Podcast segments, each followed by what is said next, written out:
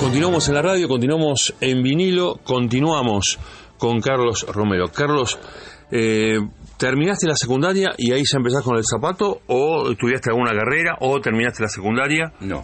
Terminé la secundaria, no recuerdo, no tengo preciso el año, cuánto era. Estuve trabajando muy poquito tiempo en una casa de, mm, de ventas de artefactos eléctricos que todavía existe ahí en la calle Independencia y y Moreno, pero tuve muy poquito tiempo, estuve tres meses nada más y después empecé con el calzado.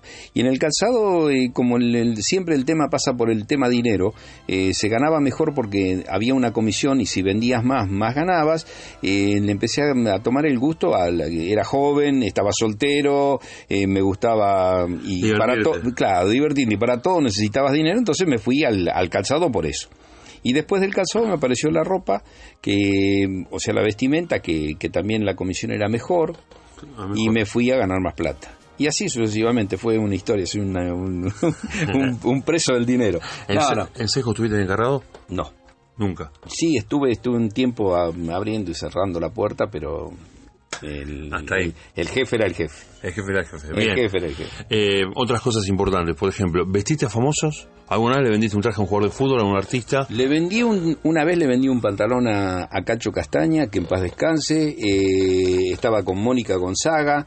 Y sí, he visto a Nora Carpena. Eh, la había, las conocí por una cuestión de, trabajo, ¿no? De, de, que venían al negocio. Jugadores de fútbol, sí, venían al negocio porque eran era un negocio de, de un señor de fútbol.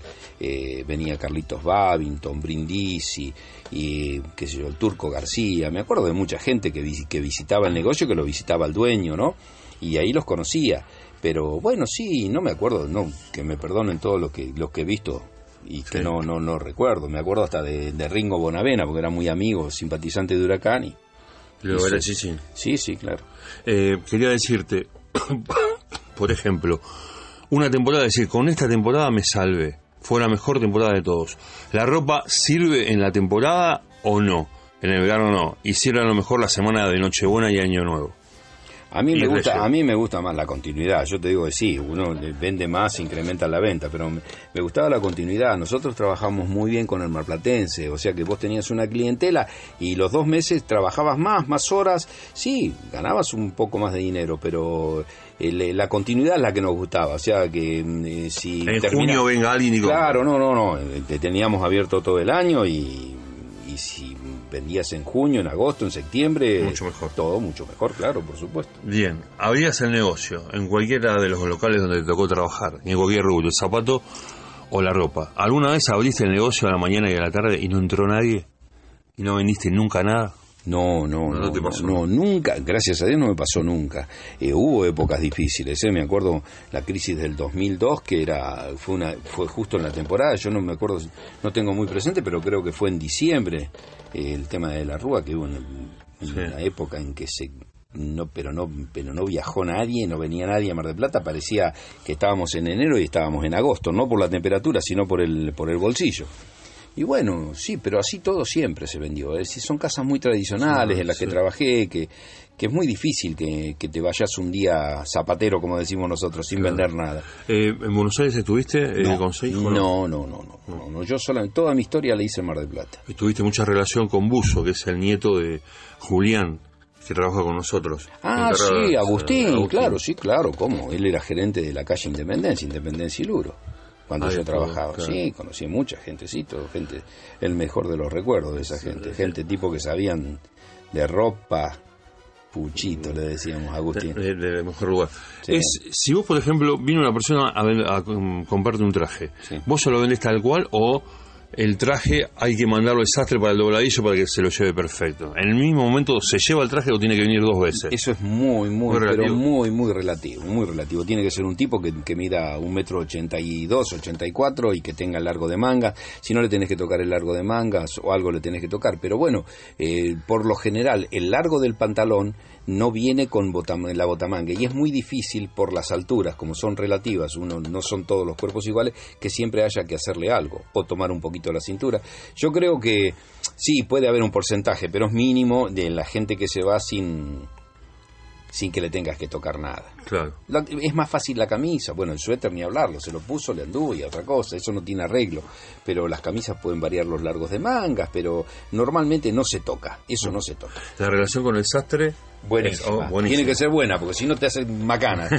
y vos, por ejemplo, le decís, me tenés que hacer esto, esto y esto, o cuando el sastre ve dice, no me diga porque ya sé lo No, que hay que hacer. el maestro, el maestro es el maestro, él, él sabe lo que hace, son tipos, los pompier, le llaman pompier al, al, al sastre que se dedica a hacer las composturas, ¿no es cierto?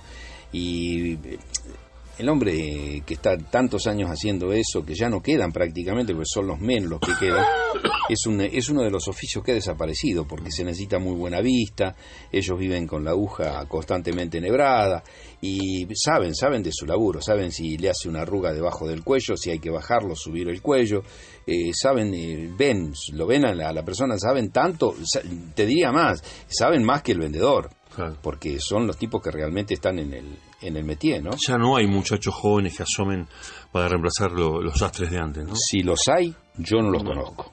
No los he visto. Hay mucha gente, se ha hecho muchas, eh, sobre todo muchas eh, señoras que han, que han aprendido, han aprendido a hacer un corte de manga. O sea, es, yo creo que, que mm, sastre, sastre hoy, los que quedan son muy grandes y están, es una raza en extinción. ¿eh? Claro. ¿Sastre o modista? ¿Sastre para ropa de hombre? eh, Para la ropa de hombre, sastre. Sastrería. Y la modista, como sabe coser, puede hacerte un bajo, puede tomarte una cintura y, y asesorada por un sastre aprenden, porque es mucho más fácil una persona que tiene noción que una que no tiene noción de nada, ¿no es cierto? Pero bueno, sí, sí, hay muy, hay muy buena gente que hace compostura. Conozco señoras que son señoras, señoras sastre. ¿Vendiste ropa de mujer? Sí, muy, muy poca cantidad, pero... mm, Acá en el mismo negocio hay algunas cosas. ¿no? Algunas cositas había, ya no queda nada, ya está todo, todo en- enfocado a lo que es hombre, ¿viste? Sí. Pero bueno, Cuando empiezan las clases se mueve un poquito más, cuando arranca el año lectivo. no. Para nosotros, hoy yo te digo honestamente, no. Cuando terminan las clases. Nosotros trabajamos mucho con egresados.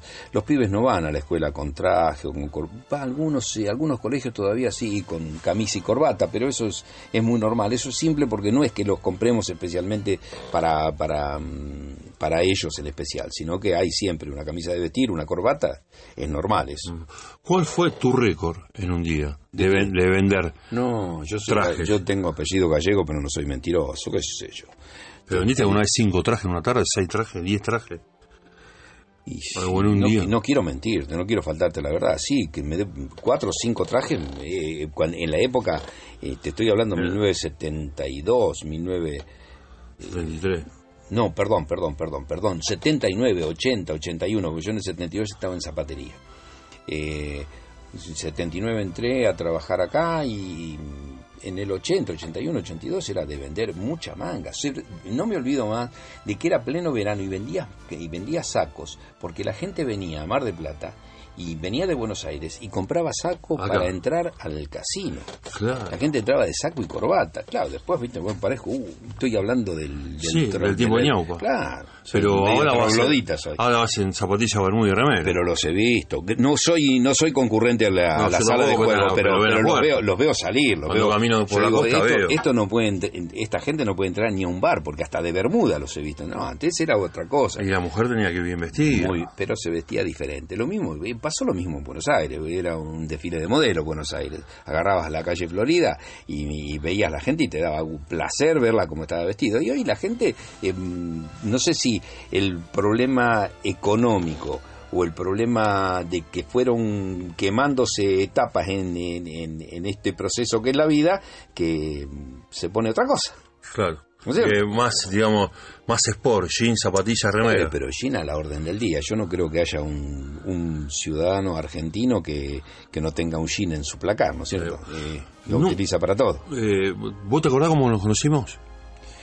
Y yo creo que, yo no sé si fue en una nota No, o no. en el colectivo. En el colectivo, en el micro En el 572, sí. exacto. Yo me bajaba en la radio y Y yo venía para acá. Sí, vos eras un chiquito, vos eras un pibito. 19. Y Sí, claro, 19, yo ya tenía, ya 56. tenía 30 años, 30 y pico. Claro. Eh, a partir de, ese momento este, es que la, amistad se, se fue forjando eh, con estos años. Sí, nos, ven, nos, cruzamos en la calle acá, te veo, te veo. Sí, Mar del Plata es una chacra con asfalto todavía. Nos encontramos, a pesar de que tiene cerca del millón, ¿no es cierto?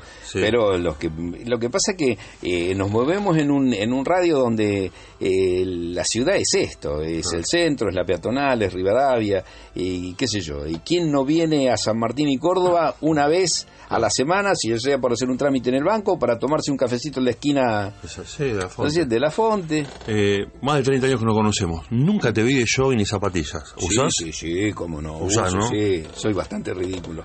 Los ah. domingos, sí, claro. Ah, me pongo, no, me pongo, me pongo jogging y salgo a caminar de jogging y zapatillas. Me encanta, te digo. Lo que pasa es que, claro, no, te uno, no, no, mejor que no me conozca.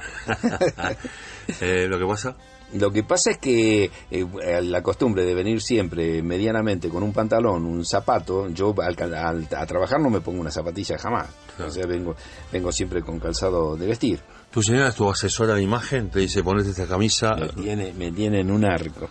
Me tiene un narco. ¿Qué te vas a no poner? No planches esta camisa, ponete la otra. Pon, sí, ese pantalón no, va no, no, no, no, sí, y me, me reniega, sí, sí. Si no, ese saco no va con ese pantalón, te dice. No, no, no, tanto, tanto no, porque estando en esto no sería más que bochornoso para mí, para mi currículum. Eh, ¿Te tocó muchas veces un matrimonio, una pareja, novios que van a comprar y va a la mujer y le dice, no, sacate eso que no te gusta, que no me gusta?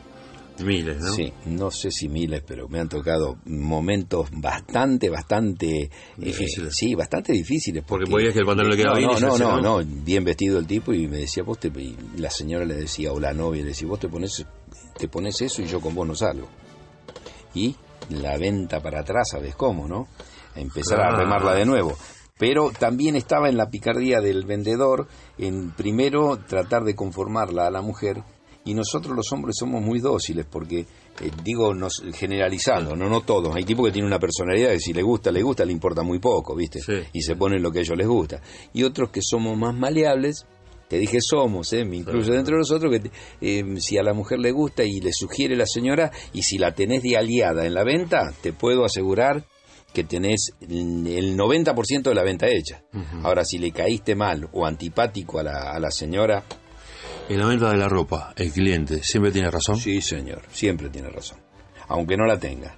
Vos tratás de asesorarlo, tratás de hacer lo mismo, pero sí, yo creo que es una, eh, es una norma que se da en todo, en todo, no solamente en la ropa. Si vas a comprar un auto y, el tipo le encuentra un defecto y lo ve y tenés que tratar de solucionar. Yo digo un auto porque se me ocurrió en este momento, pero... Cuando viene un señor al local, ¿vos ya sabés si te va a comprar o no? Si viene a preguntar o si se viene con ideas. Mira, algo? Eh, no, uno, uno es un poco psicólogo, sí, no, que me perdonen los psicólogos, no quiero compararme con ellos, ¿no? Pero eh, lo, ves, eh, ves en, el, en la actitud de la persona si quiere, si tiene actitud de comprar o no tiene actitud de comprar, pero no tampoco no hay que confundirse porque hay veces que vienen a ver y si vos los atendés muy bien, ese señor es un futuro comprador. Yo por eso digo que no vendí, pero estoy sembrando. ¿Y sembrando qué Sembrar es que mañana se acuerden de que al menos o lo atendiste bien, que le ofreciste la prenda, que, eh, que no, no, no, lo, no, lo, no lo trataste mal, porque también hay otra, que uno estando en el comercio se da cuenta que hay veces que hay mucho maltrato para el cliente. ¿eh? Nosotros, yo, los viejos, somos de los que pensamos en que al cliente eh, si bien hay, que, no claro, hay que atenderlo, no despacharlo, yo no te digo rendirle pleitesía, no, no, no, tampoco es extremo, viste, cada cual que conserve su lugar, pero eh, tampoco el maltrato. Yo veo a los chicos jóvenes, hay veces que me ha tocado con experiencias así de, acompañar a alguien y ver que te tratan con una soberbia, parece que estuvieran haciéndote un favor y el favor te lo está haciendo el cliente en comprarte.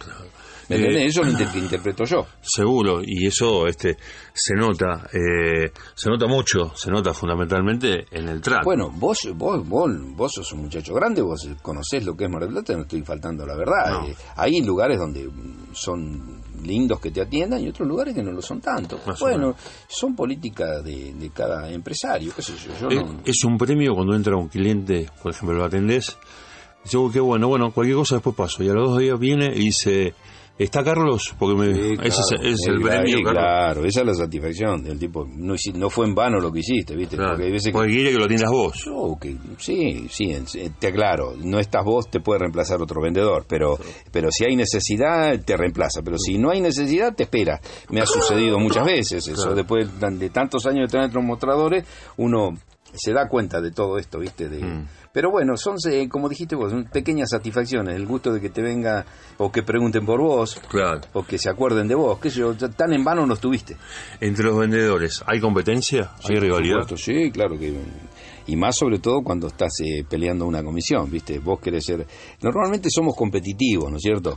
Y esa competitividad se pierde un poco si la comisión es eh, en grupo, o sea que todo el mundo pelea por una sola comisión, o sea que eso se hace más a un pozo común. Claro, cuando un pozo común, la repartija es la misma, se reparte por partes iguales, entonces es medio contraproducente porque no todo el mundo se pone la pechera y tira para adelante. Pero si tenés eh, compañeros que son todos eh, que piensan que tienen la mentalidad generada de una manera u otra por la empresa, de que sea a mayor venta, sea mayor la repartición de la...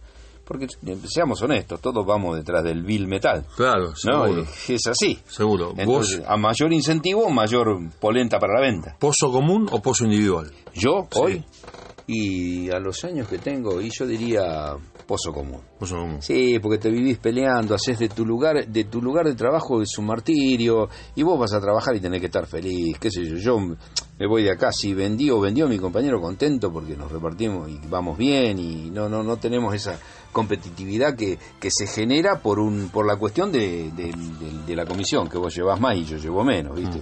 Así es el tema. ¿Qué significa ser dueño de una casa de ropa?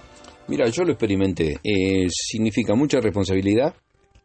Eh, el país no te brinda, y sin entrar a hablar de política, porque más lejos de mí están mis intenciones de, de- de hablar de política, porque no soy un experto en eso, pero también es la que me toca vivir todos los días. Lo que pasa es que mm, ser dueño es responsabilidades de todo tipo. Primero, si tenés un empleado, pagarle el sueldo, pagar los aportes. Tenés la, la gran espada de, de Damocles pendiente en la cabeza de que si no vendiste, eh, las, las, obligaciones son de un proveedor, de un cheque que te entra o de obligaciones que vas teniendo. Y bueno, eh, no, es un, no es un país que te la haga fácil. Eh, la pyme, la pequeña y Claro. mediana empresa, esa es la que paga los patos de todas estas cosas que, que no son, no las estoy inventando yo, ni estoy hablando de charlatán, que es lo que está pasando, la cantidad de que han cerrado, la cantidad de que... ¿Por qué? Porque te ahogan de una manera tal que te quitan las ganas de trabajar. O sea que en vez de, de ser un placer trabajar, Sí. y se te hace un- una sí. Claro, una, una cosa que decir, ¿cuándo terminará esto? ¿Eh? Hacemos la última pausa aquí en el placer de saludarte hoy con Carlos Romero, vendedor eh, de ropa histórico de la ciudad. Ya estamos otra vez en el placer de saludarte.